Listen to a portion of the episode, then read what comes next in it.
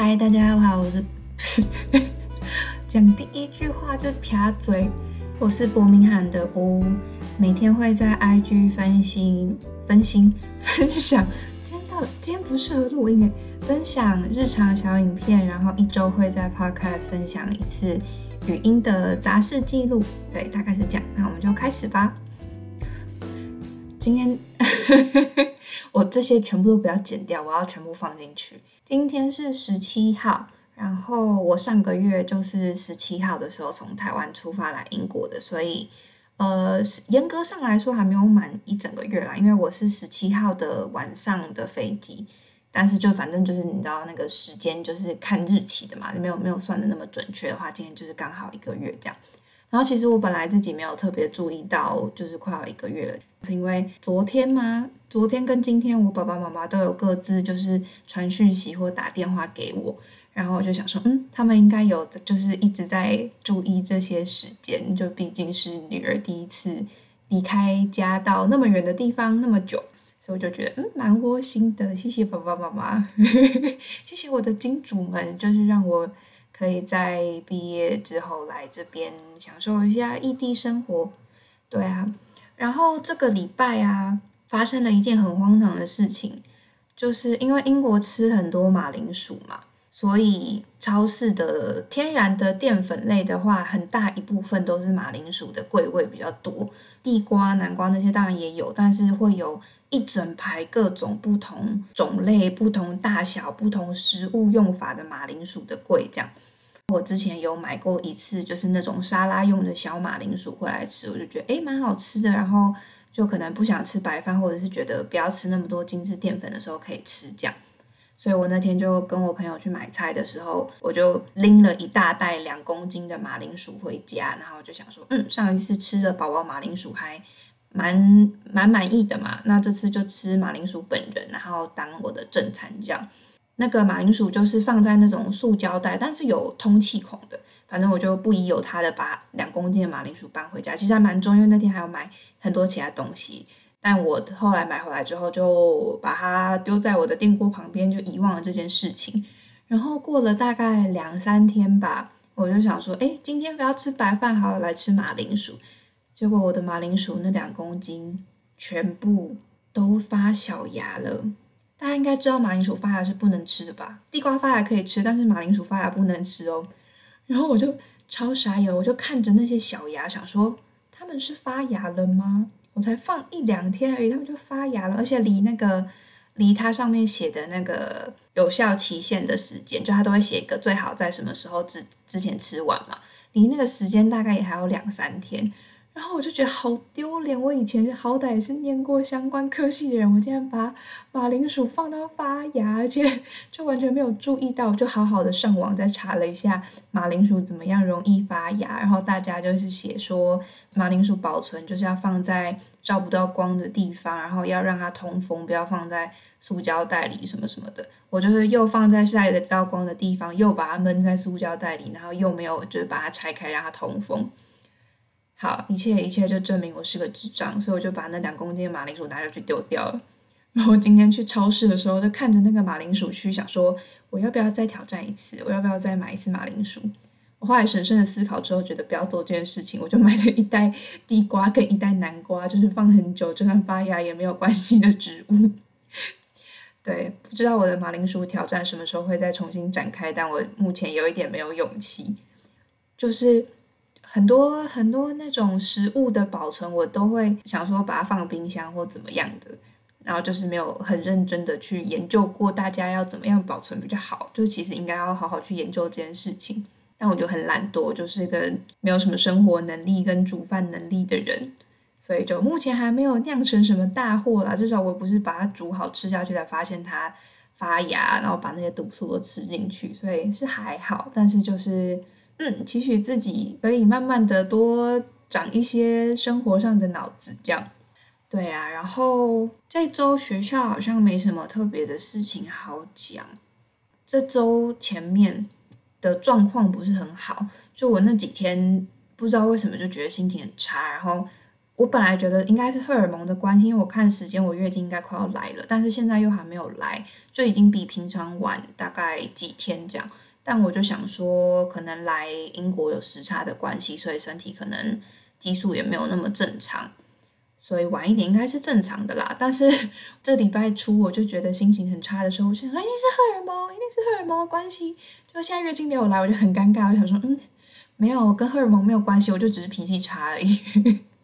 但脾气差也没有就是实质做什么伤天害理，或是跟找人家吵架之类的，我就只是会，呃，不太想跟别人说话，然后别人讲什么我都会往往比较针对自己的方向去，就比如说可能人家善心提醒我什么什么事情，我就会想说，嗯，你现在是不是觉得我很笨？你现在是不是觉得我连这些事情都不知道？什么什么之类，就会变得很愤世嫉俗，这样每个月都会有一些时间会是这样子的。然后我就也没有特别抨击自己嘛，因为就已经观察到说每个礼拜或者是每个月都会有一些这样的时间，所以我就嗯好没关系，我就不要去接触人群，就知道我知道我自己会就是很容易曲解别人的话，所以我那个礼拜就会减少跟朋友或是家人互动的次数，这样子。比较明显的就是我会一直暴饮暴食，就这其实不太好。然后我之前也有比较稍微控制下来嘛，但是可能来英国的时候又呃还没有找到很平衡的调节方式吗？所以我就一直买乐色食物给自己吃。但是我那个我没有再买乐事了。我如同上礼拜所讲，我买吃完那罐乐事之后的一个礼拜，我都没有去买那个分享品的乐事，我觉得自己很棒。但是我家里还是有一些零星的垃圾食物，像是我之前在超市买了四块那种大饼干，就是大的软饼干，然后我就把它一片切成四片，所以就有十六片吗？对，我就放在保鲜盒里面，我就慢慢慢慢慢慢就把它吃完。那个时候才好像大概其实两天就吃完了吧。对，然后我上个礼拜还上个礼拜还上上礼拜去超市的时候，还要买一整大块的那种布朗尼，就是可以切成八块的那种。它是可以放到烤箱去烤，好像是会有点像布丁那种质地，就是上面是脆脆，但下面会是湿湿滑滑的那种质地的布朗尼这样子。我还特地把它的包装留下来，想说如果我要送烤箱的话，我要看它建议的就是烘焙时间是多少。结果我一次都没有把它放进烤箱，我全部都是从冷冻库拿出来就直接把它吃掉，超爽的。我一次都没有把它送进烤箱，所以我也不知道它照它正常的规矩走会是什么感觉。但我就每次突然很想，就是像这个礼拜初，我突然很想吃东西的时候，我就打开那个在在冷冻库的保鲜盒，然后就开始狂吃巧克力布朗尼，对，诸如此类的事情。或者是吃完晚餐之后，就一直觉得，我就是一直觉得心灵很空虚，我一直想要吃点什么，因为没有小瓶的乐事，没有小罐的乐事可以吃嘛。所以我有一天甚至是吃完晚餐之后，还又煮了辛拉面来吃，就是对，非常的没有在克制。但这件事情，我后来发现呢，如果我吃完之后又很苛责自己，我隔天有可能会吃更多，或者是就是心情更低落。就是我后来就知道，哦，发生的时候，如果我当时可以克制的下来，那就克制下来；如果真的克制不下来，我就吃。我就吃给他饱死，我明天就不会再吃的。然后也不要苛责自己，因为就是事事情就是会这样子发生。如果如果这样发生，就表示我这个时间点可能有一些生活压力，比如说学校的事情，我觉得我没有处理的很好，或者是我觉得没有还没有把自己的状况调整很好之类的，这些小小的事情就会在我心中累积成一些小小的压力，并不是真的大到我会每天都心情很差，但是我心里内心深处会自己知道说哦。我现在有件事情没有做好，然后我会下意识的逃避，然后我的嗯反应的机制就是我会找东西一直吃，因为吃吃这件事情没有什么难度嘛，你只要把它吃完，就有一个就好像这件这个程序就完成的感觉，就是你就可以把它打勾勾，说哎我完成了这件事情，这样对。但我知道这件事情就是用吃来调节身心是不太好的方式啊，就是你这不应该是你人生唯一有控制的事情。对我完全知道这件事情，大家不用来跟我说这样子不好或什么的。就我知道，只是我有时候还是会这样。嗯，我们一起加油。对，然后哦，我想要跟大家分享一下，就是因为现在是来一个月嘛，我其实原本来英国的打算是只有要开 podcast 而已，想不到吧？我每天在那边发影片骚扰大家。对我其实本来是打算一个礼拜拍，就是一个礼拜录一个 podcast，讲一下这周发生什么事情这样子而已。然后那个伯明翰的屋的那个 IG 账号，就是我想说要开有一个地方，本来是想说当 podcast 的，就是连接连接页面这样子。到的那天我就想说，哎，可以记录一下小影片，这样我就有拍几个小影片，然后就觉得，哎，其实蛮有趣的，拍小影片这件事情。我自己是会一直回去看自己小影片的人，像变态就会，跟睡觉前不是大家都会划一下手机嘛，然后没什么东西划的时候，我就会再往前划两三天我自己的影片，然后就看一下，就哎前两天那个那个在干嘛，或是我又吃了吃了什么东西，这样哇好有趣哦，我选的配乐都好好听哦，这样 非常不要脸的创作者。对，我觉得目前为止，虽然有些影片可能剪的步调没有那么好吗，但是。目前为止，每个我都还蛮喜欢的。对啊，因为还没有开始交学校作业的关系，所以我也不知道之后有没有办法这样每天都拍小影片，然后每天都剪，每天都配乐，每天都上传。而且我就怕担心说大家会不会觉得一直看我在家吃东西很无聊。其实这是有原因的，我也想要多拍一些外面的街景或是什么给大家，但我真的很怕在外面拿手机出来录影会被偷，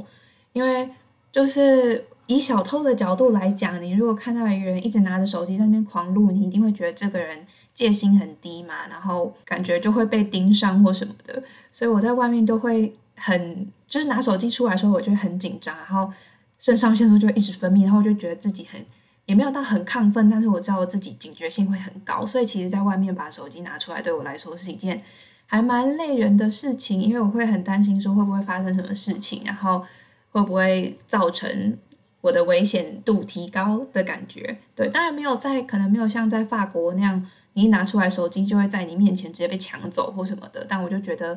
人在国外又是不太熟的文化的地方嘛，就是小心一点，没有没有坏处。对啊，所以在外面的影片比较琐碎跟比较不连贯，有一部分会是这个，因为我都会很快拿出来，然后很快随便乱拍一下，很快再收起来。所以很多画面我自己再回去看，其实就很晃啊，或者是其实可以再拍的更完整，应该这么说。但是就嗯，我可能还要再习惯一下，或者是我可能在跟当地文化熟熟络一点之后，我就会知道哦，哪些地方我拍应该是还 OK，然后哪些地方要好好的收起来这样子。对，所以就请大家在默默的守护我的影片。每次讲说要温柔的守护我，或者是请大家继续观看，我都觉得很嘴软。我自己都想说，有什么好看的？我就是除了我爸妈跟我姐之外，到底还有谁会想要看这些影片？但没关系啊，这种东西就是自己记录爽的。我甚至在想说，如果我拍一整年的话，这可不可以当做我的论文题目啊？就是可以分析说，IG 小影片或者这种生活类型的影片给。受众的影响之类的，不知道啊。就是我有时候在做小影片的时候，我就会想说，哈，这会不会其实是不应该现在做的事情？但我又觉得应该没有这么多不应该做的事情吧。现在想做就去做啊。如果搞不好，它会跟我的未来有连接，对啊，也不一定。我就在想说，嗯，搞不好其实我论文可以写这个，那大家就会你知道，就是花一整年的时间一起陪我，就是搜集这些论文素材，我觉得也是蛮浪漫的。当然，就只是讲讲而已啊，所以就是希望剪影片跟放放在课业的时间上可以再平衡一点。就是我不是没有时间读书，我好像是很懒惰读很多书，所以我会再打起精神继续好好的当个留学生。对，留学生应该学业的部分还是要顾好，对吧？对啊，好，今天就这样一个月的小记录，废话可能有点多，但是今天。想说不要把它剪掉，就是直接流出，直接讲流出好像不太对，就是直接输出让大家听一下我废话多少，大概就是这样子。那希望在台湾的大家也都工作和生活平衡吗？这件事情好像蛮难的，但是就尽量啦。希望大家都不要因为工作有太多不开心的事情，毕竟工作充其量。如果你没有得到成成就感，就只是一个赚钱的工具嘛。那大家就公事公办，不要受它影响太多。那如果你刚好做到一份你很有成就感又很快乐的工作，那你很幸运，你要好好的继续做下去。对，那就是这样啦。那我们下礼拜再见喽，拜拜。